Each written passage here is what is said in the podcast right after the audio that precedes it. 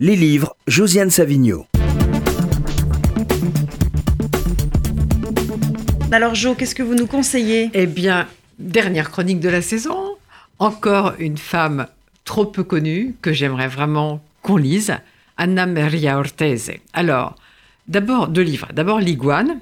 L'Iguane, c'est le premier livre d'elle qui a été traduit en français par Jean-Noël Schifano en 1988. Elle avait 74 ans première fois traduite en français à 74 ans. C'est triste. Et alors, dès que j'ai lu ce livre, cette iguane, c'est un conte, un conte, une fable entre un architecte et une servante iguane dans une île imaginaire. Dès que j'ai lu ce conte, j'ai eu envie d'aller voir cette femme. Elle venait d'avoir le prix Elsa Morante et elle voulait voir personne, aucun entretien. Alors j'ai intrigué, j'ai intrigué, et j'ai finalement réussi à aller à Rapallo, pas loin de Gênes, où, euh, où elle vivait. Et dès que je suis arrivée, j'ai eu l'impression qu'elle se repentait d'avoir dit oui. C'était pas pratique. Et puis finalement, elle s'est mise à parler, et là, on pouvait plus l'arrêter. Elle a parlé, parlé, parlé. Et puis j'ai retrouvé ce qu'elle disait. Je voudrais vous en dire quelques phrases parce que c'est très, très beau, je trouve. J'ai voulu jouer sur l'équivoque de l'argent. Estrelita, c'est la servante iguane, est une iguane parce qu'elle n'a pas d'argent. Quiconque est sans culture est dans la société un animal. Or, la culture est donnée à ceux qui ont été sélectionnés par l'argent. Ceux qui en sont dépourvus sont donc considérés comme des animaux. L'iguane est une figure de l'éternelle douleur.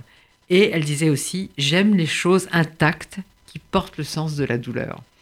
Et donc, elle n'a pas voulu se marier, elle n'a pas voulu d'enfant, et elle se plaignait de ce monde plat que le lieu commun a envahi. En 1988, je pense qu'elle se plaindrait encore plus aujourd'hui. Et puis, elle disait tout de même, plus gai, mais quand on écrit, on est jeune. Et elle a écrit, écrit beaucoup, beaucoup, toute sa vie. Alors justement, en 1994, elle a préfacé la réédition de son livre de nouvelles de 1953 qui s'appelle La, mer pardon, ne baigne pas Naples et que Gallimard publie aujourd'hui, traduit par Louis Bounaloumi. C'est un livre qui a été considéré comme un livre contre Naples et pendant 40 ans, Anna Maria Ortese n'a pas pu revenir à Naples était comme une sorte de banni de Naples. Et dans cette préface, justement, elle s'interroge pour savoir si vraiment c'est un livre contre Naples. Moi, je ne crois pas du tout que ce soit un livre contre Naples, mais on est en 1953 et c'est un Naples d'après-guerre, une ville qu'elle décrit comme en miettes. Et je pense que ça plaisait pas du tout aux gens qui veulent voir la Naples riante, heureuse, folle, la, Naples totalement, totalement du Sud. Et alors, euh, donc, euh, pour vous donner tout fait envie de lire Anna Maria Ortese, je vais vous lire un tout petit morceau de cette préface qui s'appelle tellement joliment La mer comme dépaysement. La première observation qui me vient porte sur l'écriture du livre. Peu de gens parviennent à comprendre comment l'écriture renferme la seule clé de lecture d'un texte et la trace de son éventuelle vérité. Et il se trouve que l'écriture de la mer a quelque chose d'exalté, de fébrile. Elle aspire à une voix forte, verse dans l'hallucination. Et presque à chaque page, partout, elle présente jusque dans sa rigueur quelque chose de trop.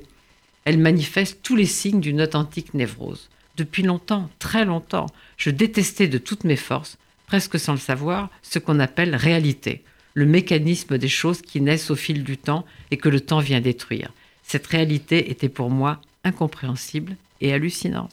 Allez donc voir plus loin, c'est très très bien. Vous nous remontrez les... C'est un grand écrivain. La mer ne baigne pas d'âme, donc ce sont des nouvelles et une sorte de petite série de reportages, récits. Et l'iguane, en plus, j'en profite pour saluer la nouvelle maquette de l'imaginaire Gallimard que je trouve bien meilleure que la précédente qui était toute brillante et euh, ça c'est mat, c'est plus joli. Donc l'iguane traduit par Jean-Noël Schifano et ça traduit par lui Baudalumi.